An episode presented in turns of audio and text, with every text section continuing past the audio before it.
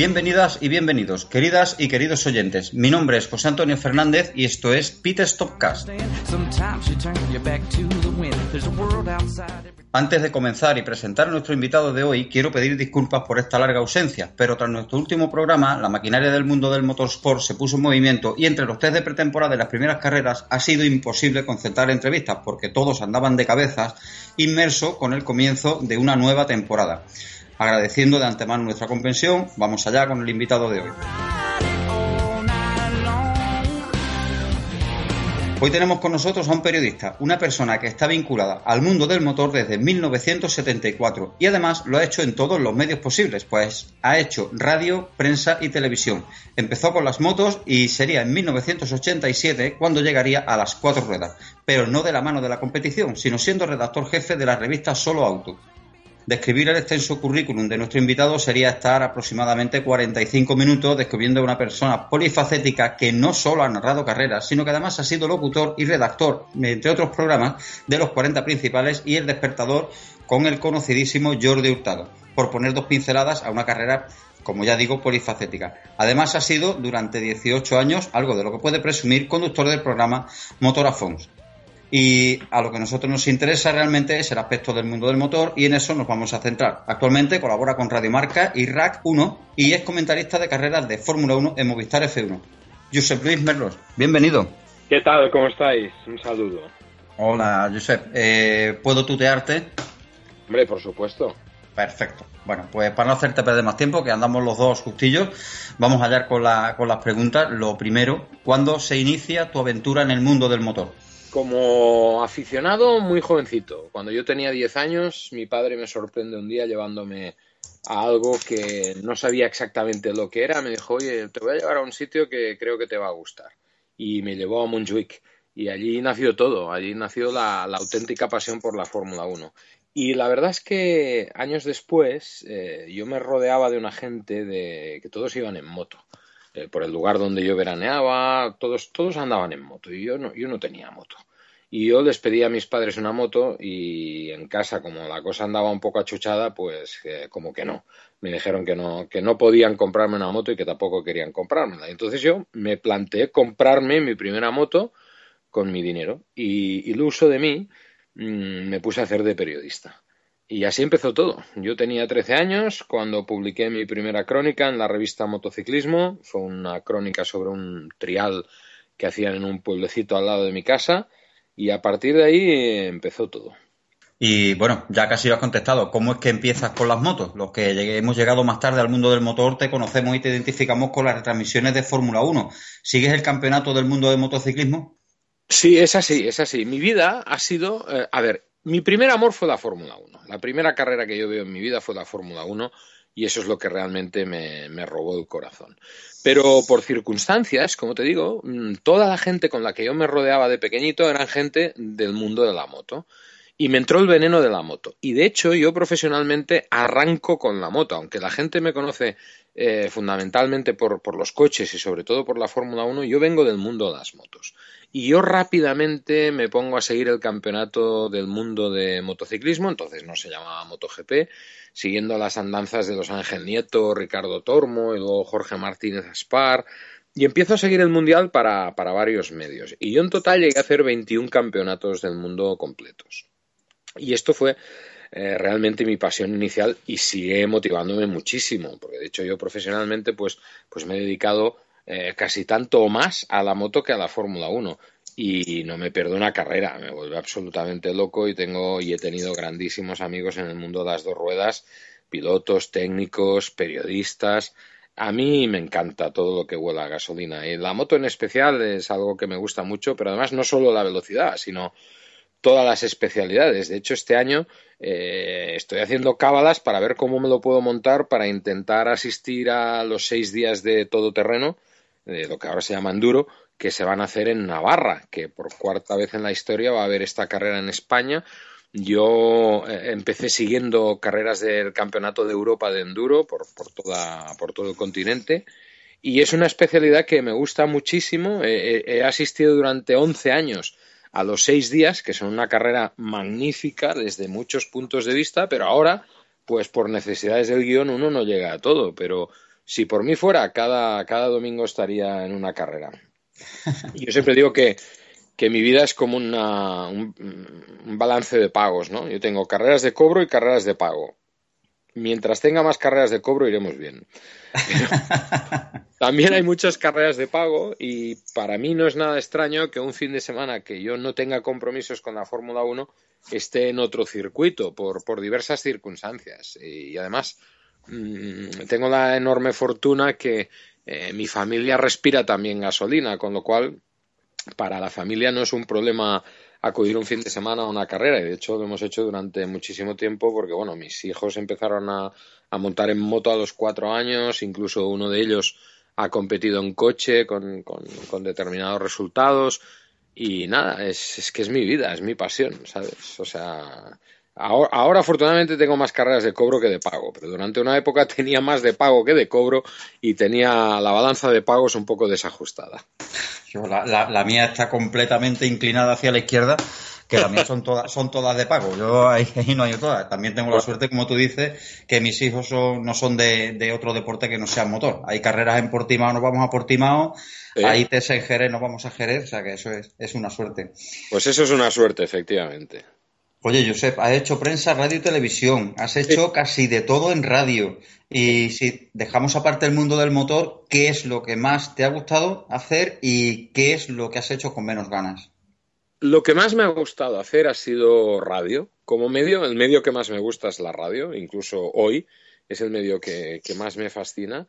Y en radio he tenido la, inmensa fortuna de, hacer muchísimas cosas, de hacer no solo deportes y, deportes muy distintos. He hecho mucho fútbol, he hecho también baloncesto, he hecho balonmano, que es un deporte que yo había practicado de, adolescente, llegué a jugar en el Barça. Eh, he hecho hockey, y he hecho Juegos Olímpicos y probablemente de todo lo que haya hecho más allá del mundo del motor, lo que más me ha gustado ha sido los Juegos Olímpicos.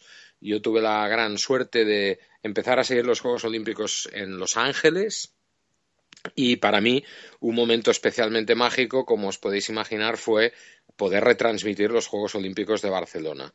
Eh, tuve la, la gran suerte de hacerlos para TV3 los anteriores juegos los había hecho para la cadena SER y de hecho, por ejemplo, yo recuerdo con, con un enorme cariño el día que Barcelona es nominada sede olímpica para los Juegos de Verano de 1992, yo retransmití para la cadena SER junto a Iñaki Gabilondo la ceremonia que tuvo lugar en el Palais Beaulieu, en, en, en Lausanne. Y aquello fue, buah, fue un momento fantástico, uno de los momentos más, más trascendentes, yo creo, de, de, mi trayectoria profesional. También he hecho programas culturales, porque el mundo de la cultura es algo que, que me gusta mucho. A mí me gusta mucho el teatro, me gusta mucho la música, de, todo tipo, desde el rock and roll hasta, hasta la ópera, que es otra de mis grandes pasiones.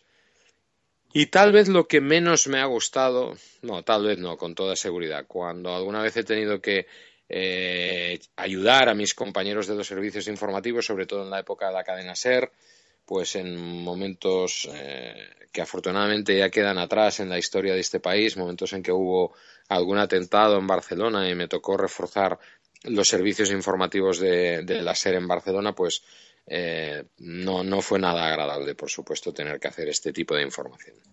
Cambiando de tema, ¿qué te parece la interacción de las redes sociales en el mundo del motor? ¿Qué opinas de que los aficionados ahora tengamos tanta información de primera mano que antes estaba restringida a unos pocos? ¿Esto perjudica o beneficia al deporte? Esto beneficia al deporte desde todos los puntos de vista. Todo lo que sean fuentes de información es, maravilloso y todo lo que sea socializar la información, permitir el acceso eh, a las fuentes de información a cuantas más personas, mejor.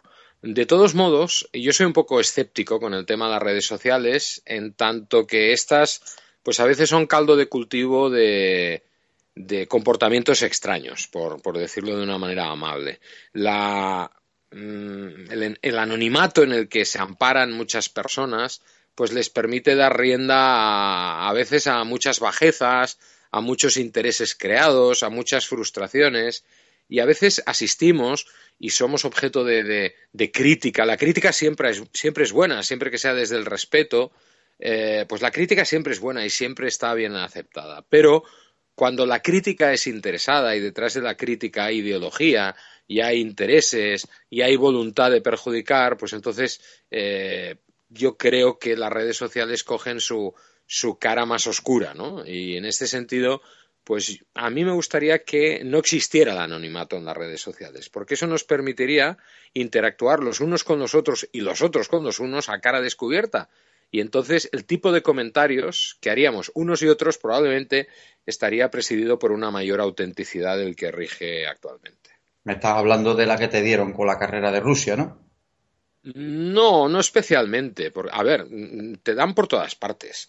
Eh, te dan por todas partes siempre, y, pero es normal y lo acepto, porque uno no puede vivir con, la necesidad de querer agradar a todo el mundo, porque esto, esto conduce a la esquizofrenia. Creo que era Schopenhauer que, que, decía precisamente esto, ¿no? que intentar agradar a todo el mundo era algo absolutamente utópico y que cuando uno anda por la calle, muy probablemente el 50% de la gente con la que te cruzas mm, no le caes bien por tu aspecto, por tu imagen, porque te conoce o porque supone que te conoce. Bueno, pues eso tiene su proyección exponencial en las redes sociales, porque cuando tú te cruzas con alguien por la calle te estás cruzando con una persona, pero cuando tú te cruzas con alguien en las redes sociales te estás cruzando con un avatar, que a veces puede tener pues la cara de una cabra o un huevo, con lo cual pues no sabes realmente con quién estás interactuando. Mm, sí que es verdad que he tenido episodios puntuales, no solo este, ¿eh? he tenido otros episodios en los que pues a mí me han masacrado en las redes sociales. Bueno, pues oye, entiendo que forma parte de, mi sueldo y hay que acatarlo. Eh, tampoco hay que volverse demasiado loco. Yo escucho y leo todas las críticas, las leo absolutamente todas. La mayoría de las críticas me ayudan a mejorar en mi trabajo, o al menos yo intento que me ayuden a mejorar. Otra cosa es que lo consiga o no. Pero también es cierto que hay críticas con muy mala leche y hay críticas que no tienen demasiado pie ni cabeza, ¿no? Que a mí me critiquen por ser catalán, pues me parece muy poco sólido, la verdad. Porque ¿qué pasa? Que si en lugar de ser catalán fuera de eh, La Coruña y tuviera acento gallego, o fuera de Cádiz y fuera más salado que las pesetas entonces, ¿qué pasa? Entonces les caería bien. Estamos mezclando una cosa con la otra. Con lo cual, a mí ese tipo de críticas en las que eh, los condicionantes personales de cada cual pesan más que los valores profesionales, pues la verdad, no me afectan especialmente. Y cuando además a todo ello le añadimos supuestos componentes ideológicos, que hay gente que los mezcla, pues entonces sí que ya no les hago ningún tipo de caso.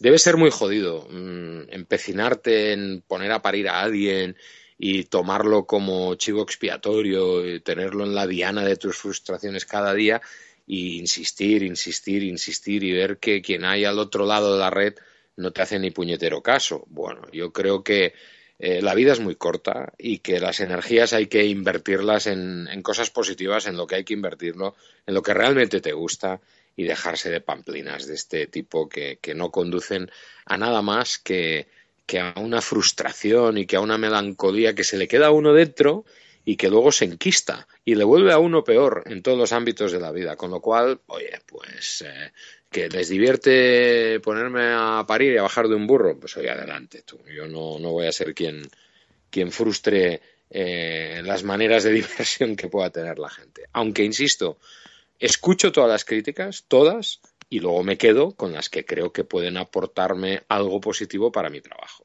Lo has definido perfectamente, la gente oscura, esa gente que, vive nada más que para criticar en el, en el con saña, con mala intención. De esa gente, de esa gente pasando. Eh, bastante, 18 años al frente de un programa de motor, es algo de los que muy pocos pueden presumir. Hablaros de Motor Afons.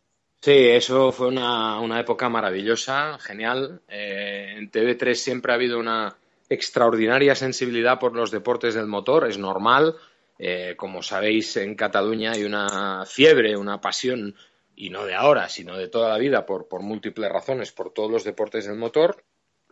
Y en su momento, con un grandísimo compañero que es un fenómeno de la Fórmula 1, que es Francesc Rosés, planteamos a la dirección de la cadena eh, la necesidad de hacer un programa semanal de motor y ese programa se convirtió eh, después del que hacía la BBC, en el más longevo. De hecho, el programa continúa adelante, eh, con, otro equipo, evidentemente.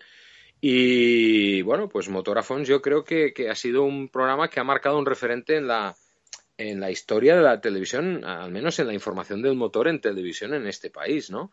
Eh, muchas veces hablamos, por ejemplo, cuando yo era pequeñito, yo me acuerdo que había un programa del genial Paco Costas que se llamaba La Segunda Oportunidad que era un programa sobre todo de producto, no era tanto de competición, pese a que Paco es un pura sangre de las carreras y sobre todo de la Fórmula 1, era un programa de producto, pero yo me acuerdo que salía corriendo del cole, me parece que lo daban los martes o los miércoles por la tarde, y yo salía corriendo a toda mecha para llegar a casa y, era, por la noche porque, perdona que te interrumpa, pues yo me acuerdo que mi padre se ponía conmigo a ver, que mi padre fue el que me metió a mí el veneno de las carreras. Sí, pues había, había este y luego había otro que se llamaba Cuatro Tiempos, que también fue muy bueno, que presentaba José María Casanovas, que fue la primera persona que retransmitió un gran premio de motos en televisión española. Bueno, pues yo me acuerdo que salía corriendo para ver esos programas, no sé si era el Cuatro Tiempos o si era la segunda oportunidad, y me fascinaban. ¿Y por qué te pongo el ejemplo de la segunda oportunidad? Porque es un programa que arraigó mucho en, en la cultura popular de nuestro país y es un programa que la gente lo tenía como mítico. Y en realidad, ese programa solo estuvo una temporada en antena. Y la gente tiene la sensación que estuvo muchos años, muchos años, porque en aquella época eh, realmente eh, solo había una cadena de televisión en España. Eh, no había empezado ni la 2, el UHF. Y entonces cualquier programa tenía un calado y una repercusión espectacular. Pues fíjate tú, aquel programa que, que tuvo, que caló tan hondo, solo duró una temporada en antena. Y en cambio, Motorafons, como tú bien dices, pues arrancamos en el año 88 y a día de hoy todavía continúa. Con lo cual, fíjate tú la cantidad de reportajes, entrevistas, eh, pruebas, carreras que se han cubierto desde esta plataforma que, yo creo que, debería existir en todas las teles del, país eh, y, y, que incomprensiblemente no es así. Pero bueno, al menos en TV3 tienen la sensibilidad de, de mantener esa fidelidad hacia los deportes del motor que manifestaron en su momento y desde el año 88 ininterrumpidamente Motorafons está ahí cada semana. Pues precisamente de eso, la, siguiente pregunta que te quiero hacer. Los aficionados al mundo del motor han crecido exponencialmente en los últimos años, sobre todo en Fórmula 1. Eh, ¿Tú crees que el motorsport está bien tratado por los medios de comunicación en general en España? No, no, no para nada, para nada. Eh, partimos de la base de que este eh, es un país donde mm, a la gente no le gusta el deporte, sino los deportistas. Y lo hemos visto en muchísimas disciplinas. En el tenis, en la época de los Orantes, Santana, eh, todo el mundo miraba al tenis. De repente llega una especie de travesía del desierto hasta que no llega una nueva generación, con los Sánchez Vicario, con los Correcha. Eh, la gente no recupera el interés por el tenis. Se acaba esta generación y lo vuelven a perder hasta que llega Nadal y compañía. Y evidentemente el fenómeno Nadal que, para mí es una bestialidad de personaje, es, acojonante, eh, pues vuelve a disparar eh, las audiencias del tenis hasta lo infinito. Pero fijaros, por ejemplo, con esa pájara que ha pasado el de Manacor en los dos últimos años, pues parece ser que eh, el, tenis también había perdido interés y ahora que vuelve a, conseguir buenos resultados parece que remonta otra vez. Pero esto mismo lo hemos visto en el ciclismo, por ejemplo cuando Indurain lo ganaba todo, incluso antes con Perico Delgado, pues todo el mundo miraba el ciclismo y de repente mm, se acaba Indurain y, vuelve a haber una sequía o unas audiencias más bien paupérrimas, ¿no? Yo, me acuerdo, por ejemplo, que el Giro de Italia en un momento dado eh, te lo regalaban, te regalaban los derechos del Giro de Italia cuando había países que pagaban un fortunón, en España te regalaban los derechos de televisión del Giro porque no lo quería retransmitir nadie. Y el Giro, si tú comprabas determinados productos, determinados eventos deportivos, pues el Giro te venía de regalo, mm, como, como la promoción que sacan los periódicos los domingos, ¿no? Que, te regalan una paella y una olla express, pues, pues lo mismo. Eh, te regalaban el Giro. Bueno, pues con el deporte del motor ha sucedido lo mismo. El deporte del motor ha explosionado cuando los pilotos españoles, o en motos o en coches, han empezado a conseguir resultados. Entonces ha sido cuando realmente ha alcanzado su, punto culminante. Pero en el momento en que estos resultados flaquean, eh, el espectador generalista, no el friki de la materia, sino el espectador generalista, abandona eh, el deporte en cuestión. Y eso hace que las cadenas pierdan interés y por ese motivo mm, el deporte del motor yo creo que está siendo muy maltratado históricamente. Desgraciadamente solo aparecemos en determinados informativos cuando hay un accidente. Eh, nunca se habla del Campeonato de España Rallys, pero a la que hay una torta salimos siempre. Y si encima esa torta tiene consecuencias luctuosas, salimos en portada. Con lo cual, eh, los intereses que mueven a la mayoría de medios de comunicación hacia los deportes del motor, pues son cuanto menos discutibles. La verdad es que no sé si conocerás a Tamara ayer. Yo eh, he hablado. No la conozco personalmente, no la conozco, pero me han hablado mucho de ella porque, pues, teníamos un amigo en común, Carlos Castellá, que como sabéis, pues falleció la semana pasada. Y Carlos me había hablado mucho de ella, aunque yo he seguido sus trabajos sobre, sobre el DTM especialmente, y me parece una chica con, con muchísimo rigor, pero no tengo el gusto de conocerla personalmente. Yo venía a colación de lo que decías, que, que, mm, a cuenta de un accidente que hubo en Asturias, me parece, el rally copó las portadas, dice, qué pena que tenga que haber un accidente y no una victoria para que el rally sea portada de, de los diarios deportivos. Pero bueno, eh, Yo, yo siempre digo, y, me, me, critican mucho por ello, que somos un país de fenómenos mediáticos donde seguimos al protagonista y no a la categoría. Yo, por ejemplo, en Motorafons siempre intentaba eludir las imágenes de los accidentes. Era un tema de principios. Decía, vale, voy a perder o voy a renunciar a la posibilidad de incrementar la audiencia. Me importa un pito no me da la gana sacar según qué tipo de accidentes. No me da la gana. Yo soy un tío un poco raro. Y, por ejemplo, a mí los programas de zapping no suelen gustarme. Porque mm, a mí no me hace ninguna gracia ver a un chaval, ver eh, a un chavalillo allí eh, persiguiendo un balón y que se cae por un barranco jugando a fútbol, o ver a un abuelete que, que se da de bruces. Mira, no me hace gracia. No me ha hecho nunca la más mínima gracia. Y entonces, eh, los programas de zapping tienen mucha tendencia a poner accidentes sin dimensionar la trascendencia del Ellos ponen la imagen por la espectacularidad de la secuencia, la espectacularidad visual, pero a lo mejor no saben si ese accidente que a ellos les hace tanta gracia, a lo mejor ha comportado alguna secuela física para alguno de sus protagonistas, con lo cual, pues me parece de una mezquindad absoluta emitir ese tipo de imagen. Entonces yo, desde este punto de vista, rara vez emitía imágenes de accidentes, a no ser que tuvieran una trascendencia informativa. Si alguien se da un bofetón y ese bofetón le hace perder un campeonato, no lo vas a obviar. Pero mm, si es un accidente por un accidente, yo no lo ponía en mi época como, director del programa, que fueron muchos años.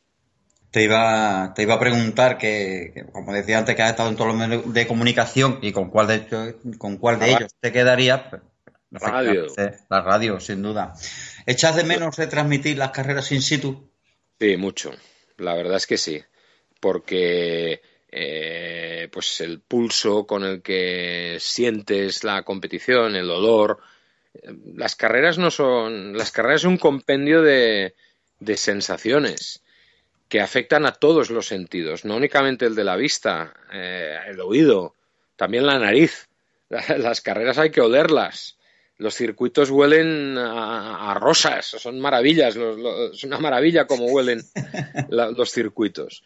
Entonces, la verdad es que sí, lo echo, lo echo de menos. Pero bueno, mira, son, necesidades de, producción que, dictaminan los, los tiempos, la, la, economía es lo que manda y en ese momento toca retransmitir pues desde, desde Madrid. Que es algo que ya he hecho otras veces. ¿eh? Yo no siempre estuve retransmitiendo desde los circuitos hay momentos en que las empresas se pueden permitir según qué cosas y momentos en los que no. Y es una manera distinta de, de, enfocar las retransmisiones.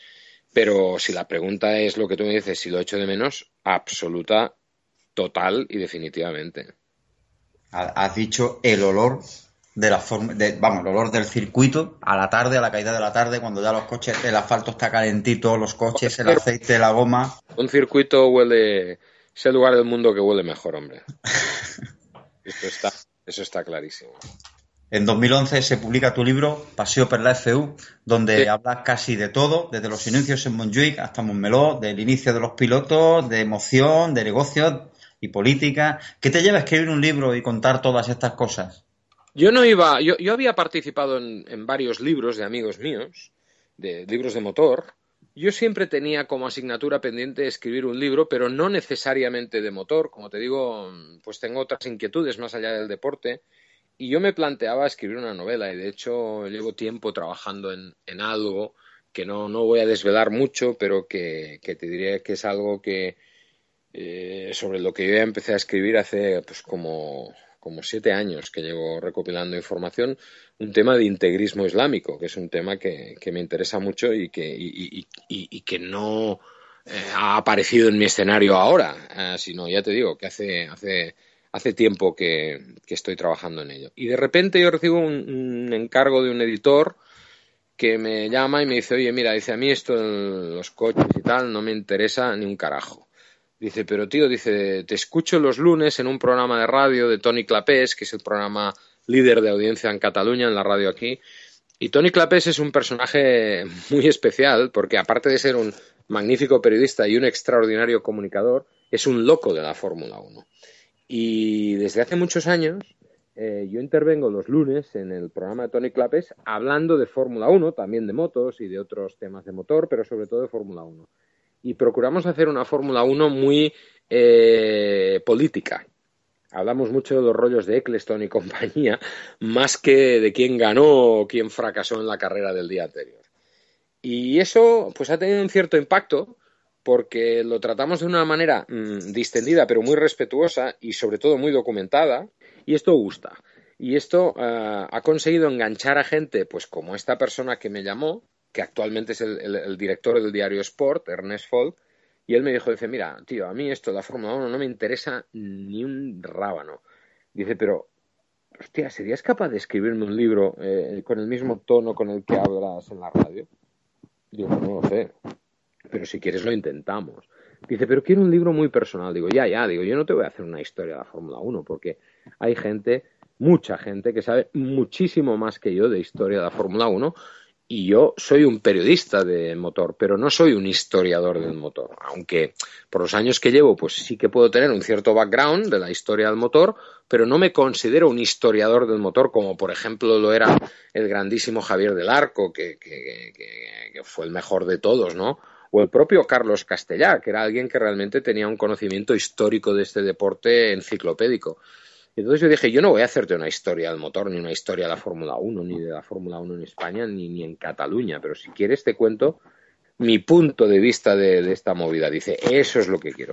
Y nada, pues ese fue, fue el libro. Ahora estoy inmerso en otro, eh, que ese sí que es más histórico, pero este es eminentemente gráfico.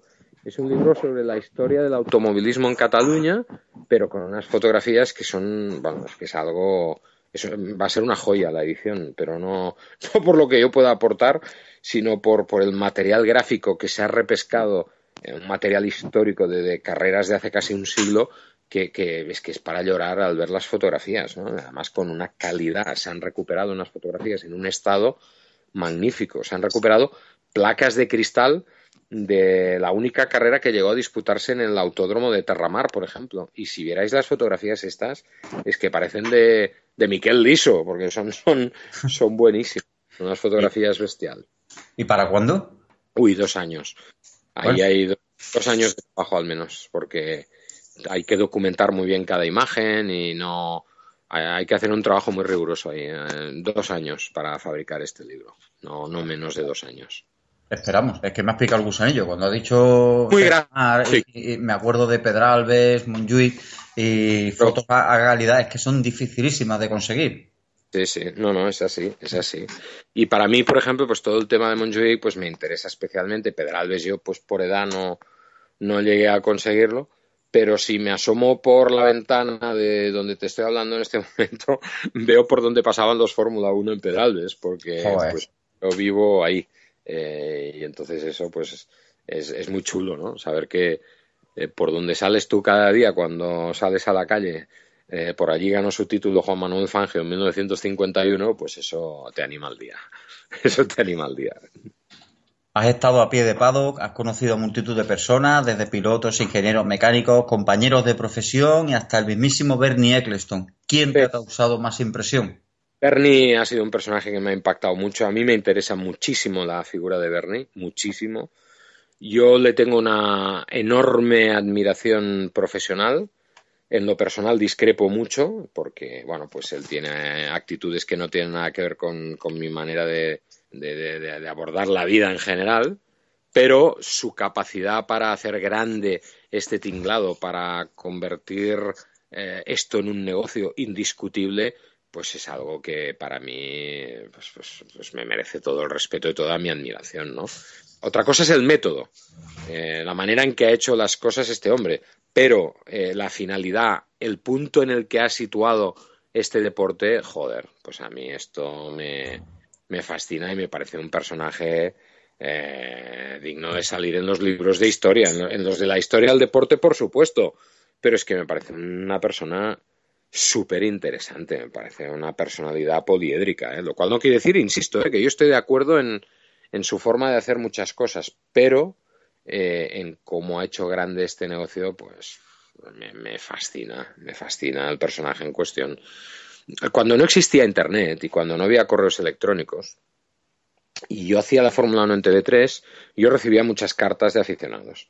Gente que le gustaba tu trabajo y gente que no, lo que decíamos antes. Y yo tenía un par de bandejas en mi despacho donde ponía las cartas de los que les gustaba lo que hacía y las cartas de los que no les gustaba lo que hacía. Y, me iba mirando el grosor, ¿no? Y decía, bueno, esto está más o menos equilibrado, vale, vamos bien, vamos bien. Si, si estaba equilibrado el tema, vamos bien. Y la gente decía, joder, es que tú eres muy pro Michael Schumacher. Y luego otros decían, es que tú no puedes ni ver al Kaiser. Con lo cual yo decía, bueno, pues eh, la gente, y entonces la gente se planteaba si yo era pro Schumacher o anti Schumacher, como la gente se plantea estúpidamente si soy pro Fernando o anti Fernando. Es una memez hacer este planteamiento. Y yo mm, siempre respondía, no, yo lo que soy es pro Bernie Eccleston, por encima de todo. A mí, yo que nunca quise ser piloto y que las veces que he corrido, que he corrido no, que he participado en carreras de coches, lo he hecho absolutamente fatal y no he visto un piloto más malo en la vida que yo, eh, yo nunca quise ser piloto. Nunca, nunca tuve, no, no tengo la frustración. Yo, de pequeño quería ser, pues, mm, lo que estoy haciendo ahora. Eh, ese era mi objetivo. Yo quise ser periodista de motor y es lo que afortunadamente, pues la vida me ha llevado a conseguir, con mejor o peor acierto. Pero yo siempre quise hacer esto y no tenía mayor ambición que esta, ni la tengo fuera de este ámbito. Con lo cual, oye, pues para mí la figura de Eccleston, por encima de, la de cualquier piloto, pues me parece el personaje más interesante de ese tinglado. De la parrilla actual, ¿cuál es el mejor piloto y por qué? No, no sabría decírtelo. Eh, yo creo que no hay, eh, no hay un ranking. Esto no son los 40 principales eh, para ver quién se sitúa en el número uno, en el número dos, en el número tres. No. Hay gente. a ver, yo creo que hay una serie de pilotos que tienen unos valores incuestionables. Yo te destacaría entre ellos a tres, y serían por este orden, pero no quiere decir que el número uno sea el mejor del mundo. Fernando Alonso, Lewis Hamilton y Sebastian Vettel. Para mí son los tres mejores pilotos de la parrilla con diferencia. Pero eso no quiere decir que, aunque te he dicho Fernando Alonso con el número uno por delante de Hamilton y de Vettel, pero eso no quiere decir que, que, considere que Fernando es el número uno mundial. Es que no lo sé quién es el número uno mundial. Como si me haces comparar a Alonso con Schumacher o Schumacher con Senna o Senna con Fangio, no valen las comparativas, porque no estamos hablando de unidades homogéneas, porque no ha habido, a, lo largo de la historia, los parámetros de medición han ido cambiando, con lo cual no puedes comparar pilotos de épocas distintas. Sí que puedes, pero no tiene ningún tipo de rigor ni de base científica. O sea, es un cualquier comentario al respecto es un puro brindis al sol. No hay una base científica que te permita establecer baremos. Ah, Fangio era el mejor. Bueno, pues no lo sabemos, porque ¿cuántas carreras componían el calendario de los campeonatos entonces? Es que hubo campeonatos del mundo con seis carreras al año y ahora hay 21. Y luego había 11 y puntuaban eh, los, los baremos eh, para repartir puntos han ido fluctuando a lo largo de los años. Por lo que no puedes decir, oh, es que este tío es la hostia porque ganó tantas carreras y sumó tantos puntos. No me vale, no, no, no me vale, no es homogéneo, no es homogéneo. Tú puedes comparar gente de, eh, de una misma temporada y tampoco porque mm, verdad que todos los coches no son iguales, desgraciadamente, pues entonces poco puedes comparar si quieres hacerlo con un rigor científico, claro. Pero cuando hay los rankings estos que dicen el mejor piloto del mundo, tal, Sena, tal, bueno, vale, que bien, que, que, hay gente que sí, pero soy muy reacio porque no se puede comparar. Dime, dime. No, que me parece una patillada, no, no, no, no, no, no me parece algo serio, no me parece científico. Eh, y eso que han hecho los de la universidad, no sé dónde ahora, que es que tampoco, porque no me vale, no es, no hay, no hay un denominador común, con lo cual no, no, no, no vale la comparativa, no vale para nada. ¿Quién era mejor, el Greco o Velázquez? Joder, ah, pues, pues, ya está. O Tapias, o, o Dalí, o Miró, coño, son épocas distintas, estilos diferentes. No, no se puede comparar. Te puede gustar más uno que otro, evidentemente. Y te puede gustar más un piloto que otro, evidentemente. Y te puede caer mejor una persona que otra, claro que sí. Pero, mm, ¿quién era mejor? ¿Benito Pérez Galdós o, José Manuel Larra? No lo sabemos. No, no, no, no al lugar, no al lugar. ¿Quién es mejor, Beethoven o Verdi? Pues son distintos. No, no, no me vale. ¿Quién es mejor, los Beatles o los Rolling Stones? Esto sí, los Rolling Stones. Los Rolling Stones, ahí está. Pues hablando de Rolling Stones. Beatles son eh... insoportables. si, si te parece, yo he terminado con mis preguntas. Pinchamos una canción de, de Rollins precisamente. claro que sí. Dime una, la pinchamos y vamos con las preguntas de los oyentes. Patía por el demonio, que es toda una filosofía de vida y es una canción que me encanta.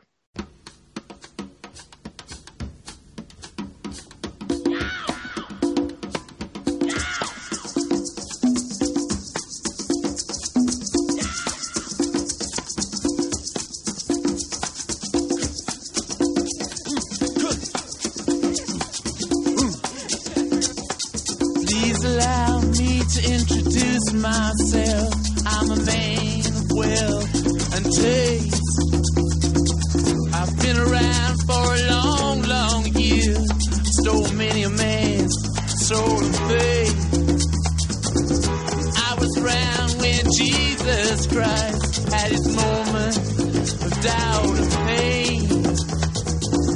Me damn sure the pilot washed his hands and sealed his face.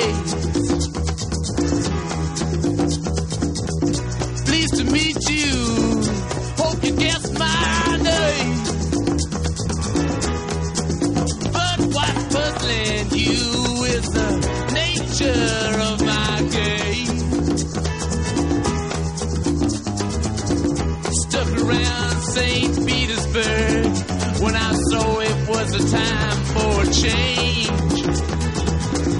Killed the Tsar and its ministers. Anastasia screamed in vain.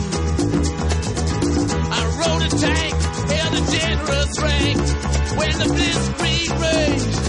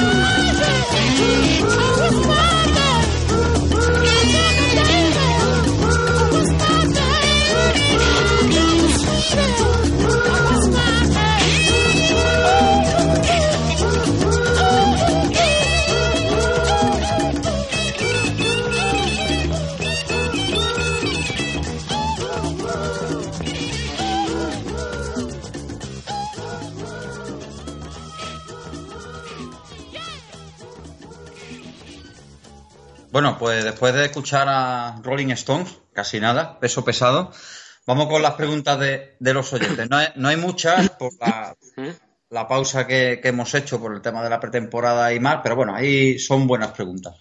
Seguro eh, que sí. Sí, sí. Además, algunas, te, algunas igual no, no te van a gustar, pero bueno, vamos allá. Armando José Rojas, eh, Armando J. Rojas M en Twitter te pregunta, ¿cuáles son los cambios que deben incurrir en la Fórmula 1 para que sea más atractiva?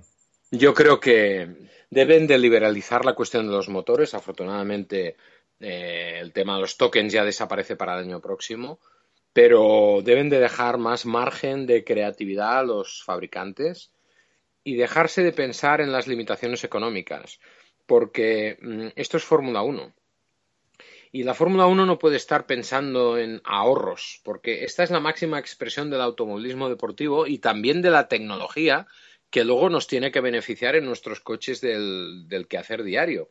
Con lo cual, si vamos con tacañerías, si vamos con ahorros, difícilmente vamos a poder evolucionar esa tecnología del futuro. Con lo cual, yo pienso que mm, se debería volver a una arquitectura del motor más generosa, eh, se debería volver a motores más grandes que permitieran mayores prestaciones y a partir de aquí eh, tendríamos una Fórmula 1 mucho más divertida. Fíjate tú, por ejemplo, que con, con motores de 800 caballos, 50 caballos más o 50 caballos menos tienen una gran trascendencia y es lo que hace que veamos estas diferencias en el campeonato actual. En cambio, si nos vamos a la era de los motores de mil y pico caballos, fíjate que ahí 50 caballos más o menos te importa un rábano. Con lo cual, dando rienda suelta a la posibilidad de que los eh, motoristas hicieran motores más potentes, igualaríamos las prestaciones. Aunque parezca complicado esto, es así. No es tan difícil hacer un motor potente como hacer un motor mm, como los que hay actualmente. Y digo difícil desde el punto de vista económico. Los caballos se pueden conseguir caballos con una serie de restricciones desde el punto de vista tecnológico, eso ya es más caro. Pero conseguir caballos, aquello de ande o no ande burra grande, eh, eso es relativamente asequible. Con lo cual yo creo que eh, la especialidad debería dejarse de determinadas mojigaterías en, el aspecto técnico y esto contribuiría a mejorar el espectáculo. Yo soy bastante optimista con los cambios para el año que viene. A mí me gusta que, las ruedas sean más anchas, que los neumáticos sean más gordos, que, tengamos más aerodinámica, es decir, mm, que volvamos a la Fórmula 1 de los 90, que era la Fórmula 1 que nos gustaba a todos de verdad. José Tortajada Millán mi amigo arroba Marcallas en Twitter, te dice, después de cuatro grandes premios muy diferentes en cuanto a circuitos rápidos y no tanto, eh, ¿hay algo de mejoría en Fórmula 1? Yo creo que sí, porque si, mira, coge la carrera de Montmeló, quítale eh, Mercedes, que ya se quitaron ellos de, de en medio muy pronto, la carrera fue buenísima. Y eso te demuestra que si tú te olvidas de los Mercedes, lo que hay detrás es súper competido. Parece una carrera de karting. Fijaros las diferencias, lo pequeñas que fueron entre, entre todos los participantes. Yo creo que estamos teniendo una muy buena temporada. Muy buena temporada. No me vale compararla con las motos. Entre otras cosas porque las motos este año están siendo un tostón. Porque las carreras de MotoGP, eh, sí, han hecho cinco carreras y ha habido cuatro ganadores distintos, me parece. Pero pero todas las victorias han sido por goleada, ¿eh? No hemos visto muchos cuerpo a cuerpo en MotoGP este año. Y en cambio sí que hemos visto gente ganar con una holgura considerable. Bueno, pues en Fórmula 1 lo mismo. Olvídate de Mercedes. Céntrate en lo otro. Y las carreras son divertidísimas. Son muy interesantes porque incluso en la parte baja de la tabla, Manor se ha dignificado mucho comparado con el año pasado. Y la guerra que están manteniendo Manor, que ha subido con una Sauer que ha bajado por el tema económico, pues está siendo muy interesante. Y Haas, ¿quién puede eh, no motivarse con la temporada que están haciendo en Haas? Yo creo que hay guerra en todos los frentes. La zona intermedia está muy igualada. Eh, la gente dice Ferrari el segundo equipo del campeonato. ¿Seguro? Yo no tengo tan claro que Ferrari sea el segundo equipo del campeonato. Williams el tercero. ¿Seguro? Y, y Red Bull. ¿Qué papel juega en todo ello Red Bull? Yo creo que estamos teniendo un buen campeonato, de verdad, lo digo sinceramente. Y no, no estoy vendiendo un muñeco, ¿eh? lo, digo de verdad. Lo, pienso y lo, y lo afirmo con, el corazón en la mano. También te hace otra pregunta que te dice, ¿cree usted que el abandono de Alonso en Montmeló es un hecho aislado o volvemos a la sombra de la falta de fiabilidad de 2015? No tengo respuesta a ello, porque en principio no tengo por qué poner en duda la versión que han dado en Honda. Ellos dijeron que fue un problema de software y me lo creo. No, no, no, no tengo por qué dudar de ello. Sobre todo cuando dicen que ese motor mm, está bien para la carrera de Mónaco. Bueno, allí, allí veremos si nos han engañado o no. Pero yo creo que el abandono de Alonso pues fue un infortunio. Es cierto que es un coche muy frágil y que esas cosas pues a otros no les suceden y que es un coche que parece que se sostiene con hilillos en, en algunos apartados y que todavía no tiene esa solidez que se espera de algo que lleva dos apellidos con tanto peso específico como son McLaren y Honda. Todos esperamos muchísimo más de este coche, pero no, sino ya el año pasado desde el primer día. Oye, yo me acuerdo en Jerez el año pasado, en los test de pretemporada, el primer día que se baja Fernando Alonso del coche, nos dice en Petit Comité a unos cuantos, es el mejor chasis que he probado en mi vida. Eso nos lo dijo el primer día en Jerez. Luego, mm, claro, Jerez tampoco es un circuito donde se vaya tan tan rápido, con lo cual las carencias de un chasis no aparecen en un circuito pues de velocidad baja media como pueda ser Jerez, ¿no? A la que llegas a un circuito de verdad, pues allí ya, que no quiero decir que Jerez no lo sea, ¿eh? No, que nadie me malinterprete, pero no es un circuito de Fórmula 1 moderno. Entonces le, hace falta recta, le hace falta curvas de, mayor velocidad, curvas largas de mayor velocidad, aunque para motos es el mejor del mundo, pues para Fórmula 1 yo creo que no. Pero nos dijo esto Fernando Alonso, el primer día, es el mejor chasis en el que me he montado en mi vida. Nos lo dijo un grupo en Petit Comité y luego, pues, pues ya hemos visto cómo ha funcionado esto, ¿no? Ese día estaba yo en Jerez y, todo el mundo hablaba de, el, motor, el ruido y demás. Y alguien se me acercó y me dijo, dice, Aquello, aquí hay chasis. Dice, que es lo que realmente importa. Dice, esto es cuestión de tiempo. Bueno, pero, y bueno, es tiempo. Ahí andan, ya, ya por lo menos están en la zona de, puntos, en la parte baja, pero bueno. Situación, la situación no es de recibo, porque, insisto, ¿eh? se llaman McLaren y se llaman Honda. Y están obligados a hacerlo mejor por el pedigrí, por la historia y por el presupuesto que manejan. A mí me parece absolutamente intolerable, incluso a día de hoy, incluso con la mejora.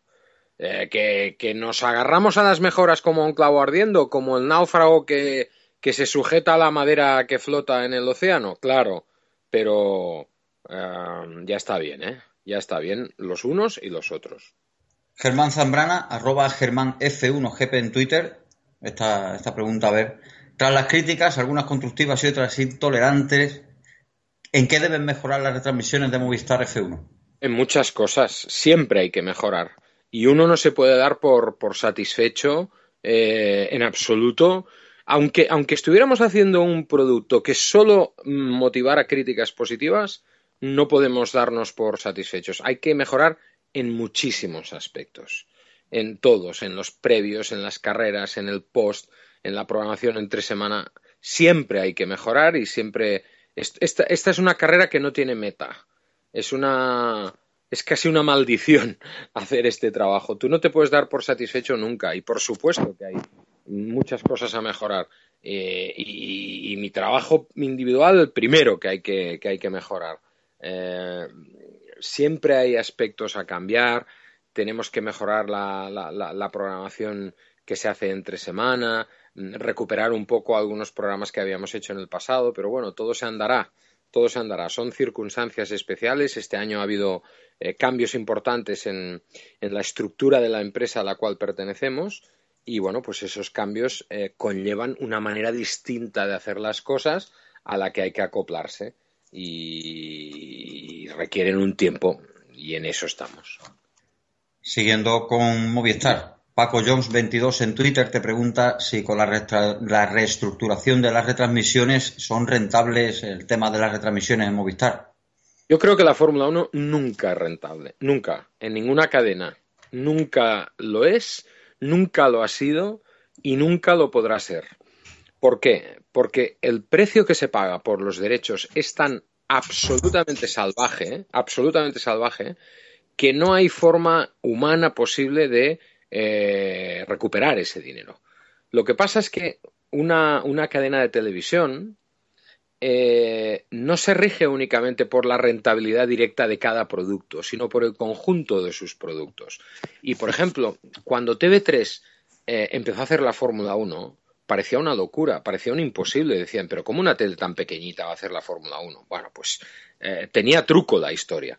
El truco estaba en que, evidentemente, el señor Eccleston a TV3 no nos pedía lo mismo que le pedía en su momento a Televisión Española ni mucho menos lo que le pidió más tarde a Telecinco por hacer la Fórmula 1. Pero para TV3, pagando una miseria comparado con lo que pagaban las otras televisiones, hacer la Fórmula 1 era una apuesta importantísima. Y os lo voy a contar.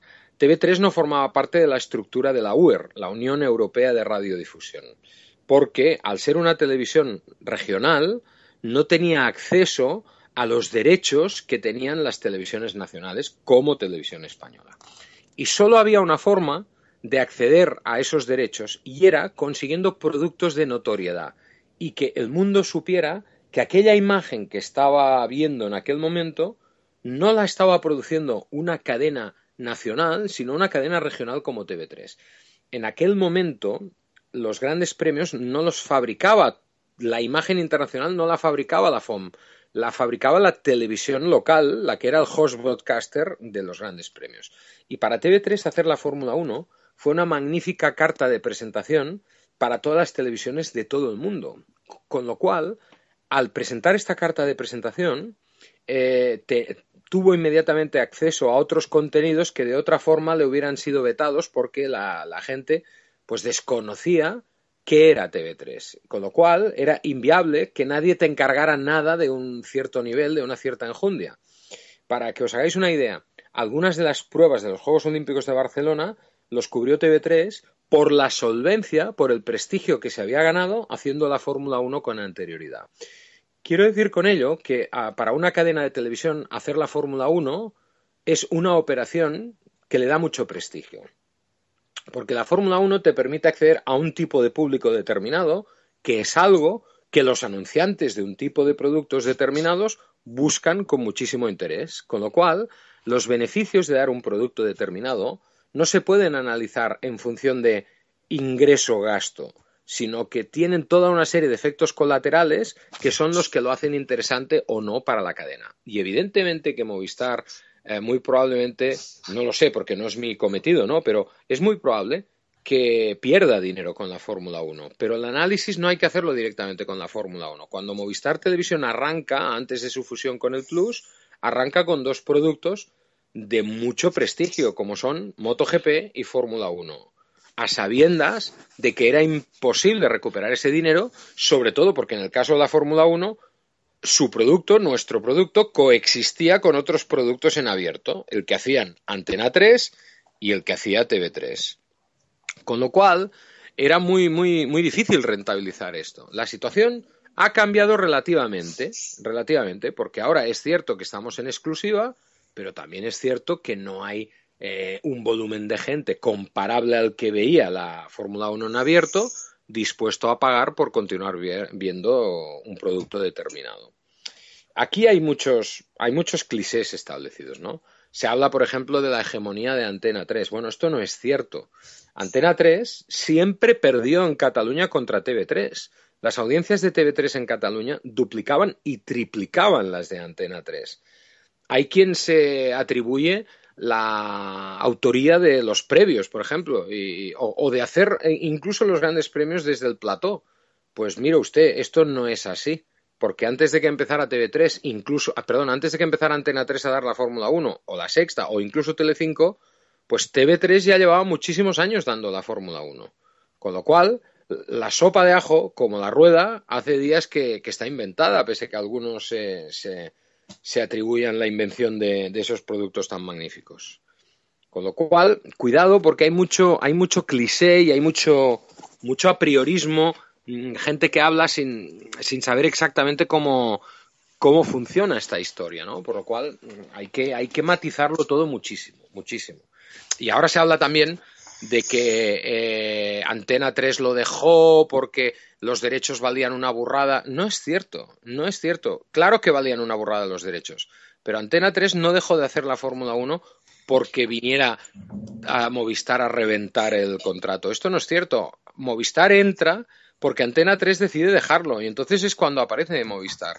Y Antena 3 decide dejarlo porque sus expectativas de audiencia estaban eh, muy por encima de lo que estaba consiguiendo Antena 3 en aquel momento. Y por eso Antena 3 decide abandonar la Fórmula 1 y es cuando Movistar ve allí su oportunidad para entrar en ese campo.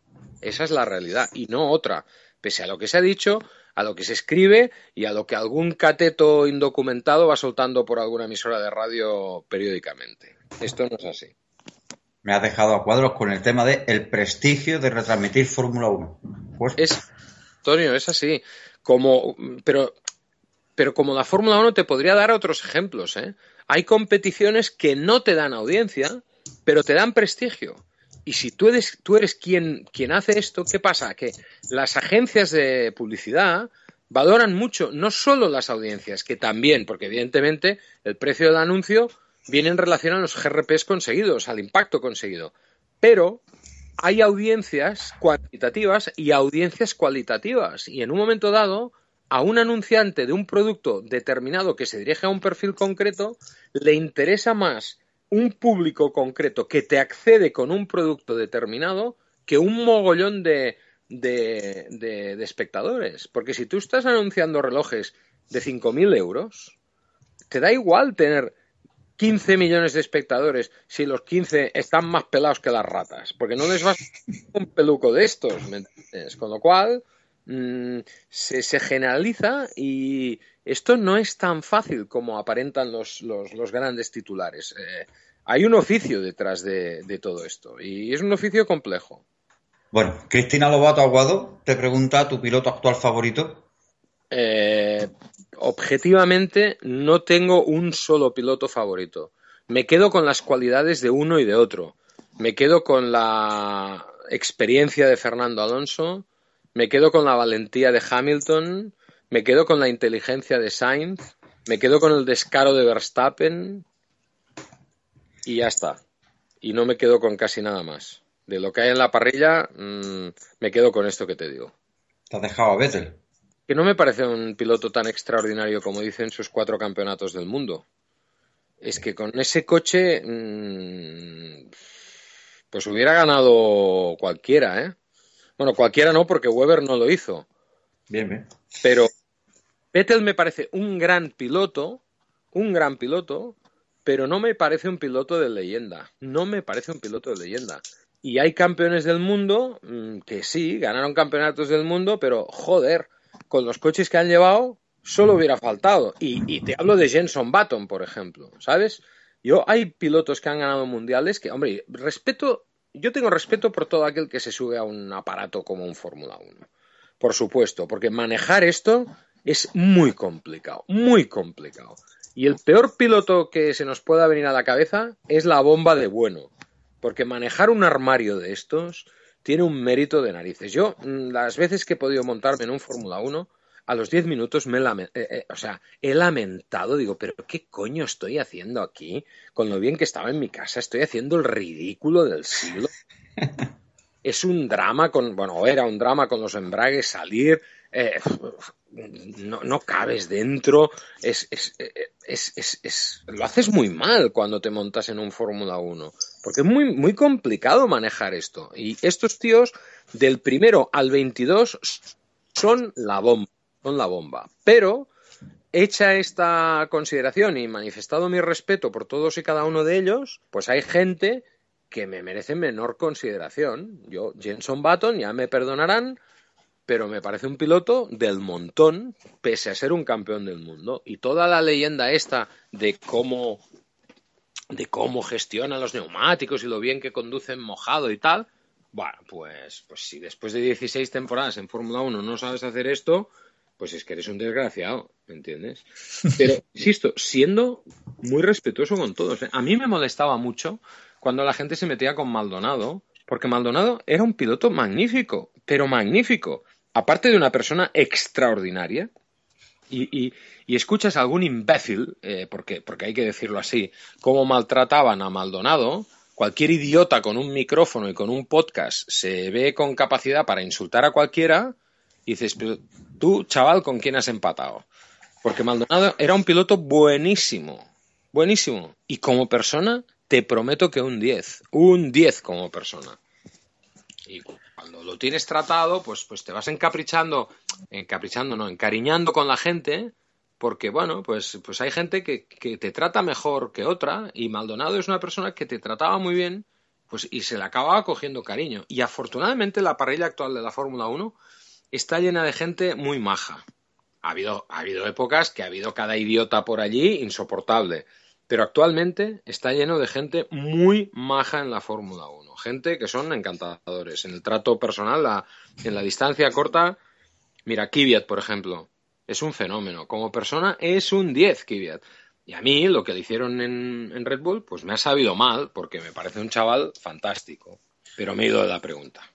No, no, no te preocupes, no te preocupes, que yo, me, yo, mira, me pasa siempre que las entrevistas empiezan preguntas, yo pregunto y hacéis preguntas de 30 segundos, un minuto, cinco minutos y luego ya os explayáis al final y, me da cosa cortaros porque a mí se me cae la baba escuchando. La última pregunta de los oyentes, Víctor Gil Coveta, te pregunta, dice, cada año hay menos gente en el circuito, ¿deberían bajar los precios y hacer más accesible la Fórmula 1? No, no, no estoy de acuerdo. Eh, Primero que no hay menos gente. Este año había casi 700, o al menos se vendieron 700 entradas más que el año pasado.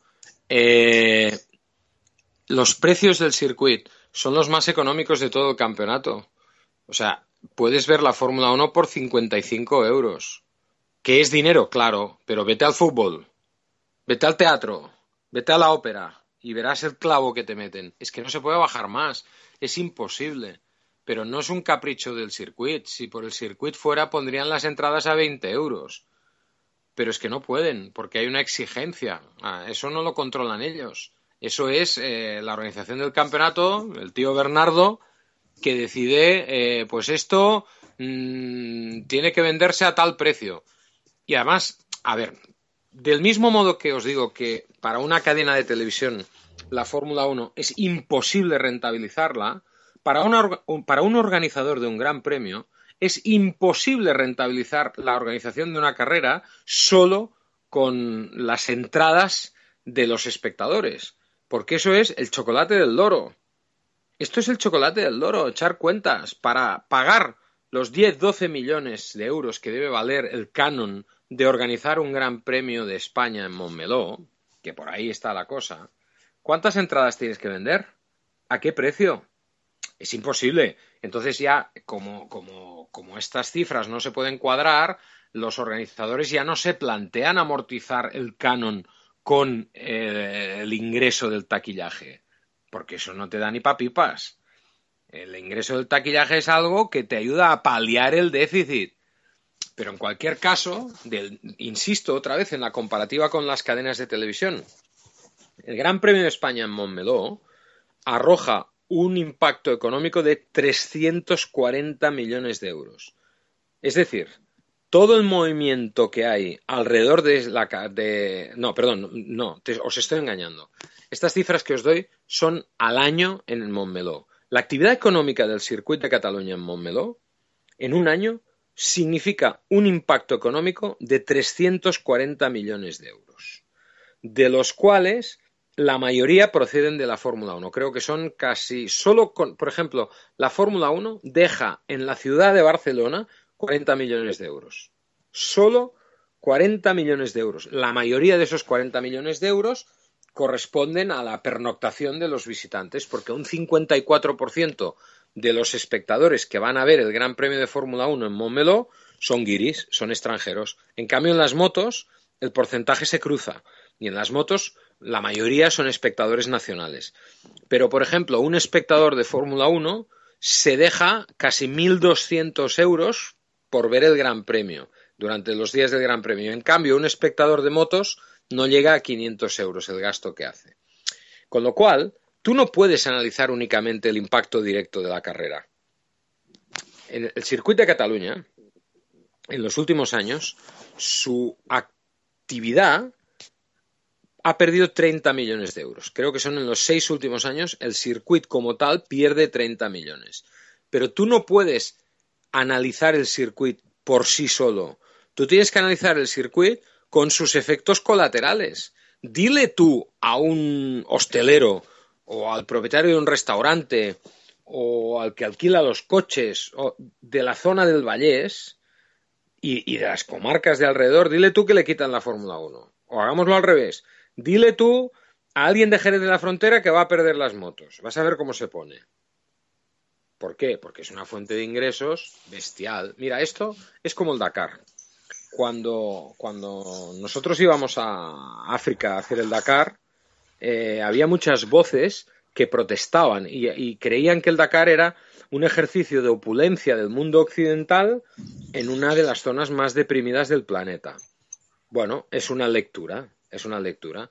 Pero resulta que cuando tú analizabas, por ejemplo, qué ingresos significaba el paso del Dakar por, por determinados países, por ejemplo, en el caso de Mali, el paso del Dakar, que solo estaba por allí tres días, tres días, el paso del Dakar era casi el 2% del Producto Interior Bruto de aquel país.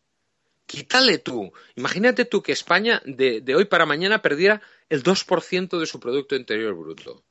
nos estaríamos rasgando las vestiduras. Pues, pues ponte en el lugar de Mali.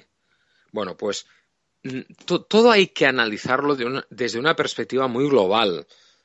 Si tú solo analizas la actividad del circuito, tienes que llegar a la conclusión de, oiga, ¿qué hacen ustedes perdiendo 5 millones de euros anuales con este chiringuito? Coño, ciérrenlo, que eso es inmoral.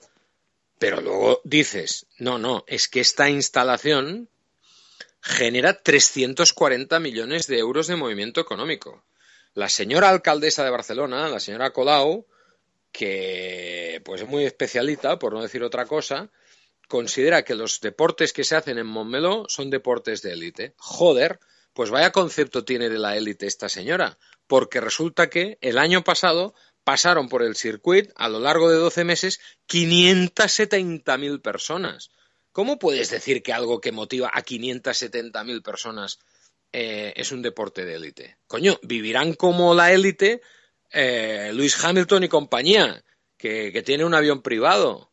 Pero ¿qué culpa tengo yo o el espectador que va allí ahorrando para ver el Gran Premio de que Hamilton tenga un avión. Critique usted a Hamilton, pero no me critique a mi, mi deporte. Y además, pongámonos ahora en términos eh, economicistas. El circuit eh, tiene eh, unas subvenciones de las instituciones. Aproximadamente son unos 10 millones de euros. La Generalitat pone 6.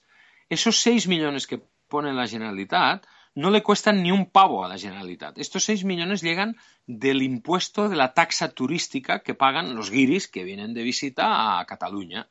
Bueno, pues de ahí se sacan 6 millones de euros que van para el circuito. La Diputación de Barcelona pone 2. Y el ayuntamiento que antes ponía 4 ahora pone 2 y el año que viene dice que no va a dejar nada. Oye, pues dime tú cuántos negocios hay en el mundo. ¿Cuántos negocios hay? Que invirtiendo 10 te den 340. Dímelo, porque, oye, si hay alguien dispuesto a montar un negocio así, mm, yo quiero ser socio, ¿eh? Un negocio que multipliques por 34 tu inversión, dime un ejemplo. No sé si hay muchos en el mundo, con lo cual no es ninguna gilipollez la actividad que se hace allí. Que a esta señora no le gusta y que prefiere pasear en bicicleta, bueno, pues fantástico. Eh, pero no me, no, no, me critique usted eh, buscando el titular fácil la actividad que se hace allí, porque le voy a desmontar sus argumentos con números muy rápidamente. Pues vaya, vaya respuesta. lo que yo aprendo aquí vale, no, no se puede pagar con dinero, Josep. con 340 millones de euros. bueno, para, para, cerrar ya, que nos hemos pasado un poquito de la, de la hora, eh, te hago tres preguntas eh, rápidamente y me contesta brevemente. ¿Perro o gato? Perro. Vale. ¿La tortilla de patatas con cebolla o sin cebolla? Con cebolla. Y para terminar ya, un circuito, un coche y un piloto. Circuito, Montjuic, eh, un coche, Tyrrell 037, un piloto, Ayrton Senna. Bien, Bueno, pues cerrando así ya, rápido, ha sido el que más rápido ha contestado. Decir que Josep ha sido el primer invitado de los ocho que han pasado por el programa que no ha querido el guion, que ha contestado a pelo a las preguntas, no, ha leído el guion. Las, preguntas yo se las he hecho y han salido a, pecho. Y nada, Josep, darte las gracias por este tiempo que, nos has dedicado, porque es un placer hablar contigo, con todos vosotros, que sois enciclopedias eh, vivientes de, de la Fórmula 1 y de todo el mundo de motores. Por gracias, Josep. Despídete de, la audiencia que atentamente te escucha. Agradecimiento, José Antonio, es mío por la oportunidad que me brindáis. Y vuestro caso debería servir de ejemplo para otras personas que, que hacen radio con muchísima pasión. Nadie puede cuestionar su pasión, con mucha modestia de recursos también, pero a veces con muy poca responsabilidad. Porque es muy fácil criticar y poner a la gente a parir sin darle la oportunidad de expresarse, de defenderse y sin darle la oportunidad de contrarrestar los argumentos, algo que vosotros me habéis brindado y que yo os agradezco profundamente. Bueno, pues te cito para final de temporada si quieres y hablamos de entonces. Dime, dime. Que será un placer, sin duda. Perfecto. Para hablar entonces sí del cierre de, este programa, es, como ya te dije, es algo personal, pero a final de temporada quiero ir citando por semana a los invitados y que me hablen de, cómo ha ido el campeonato de Fórmula 1, que la verdad es que este año pinta muy, muy bien. Muy bien, muy bien, seguro que sí. Nos vamos a divertir, José Antonio. Yo soy Luis Merlos, muchísimas gracias por haber estado con nosotros. Un fuerte abrazo y un saludo para todos.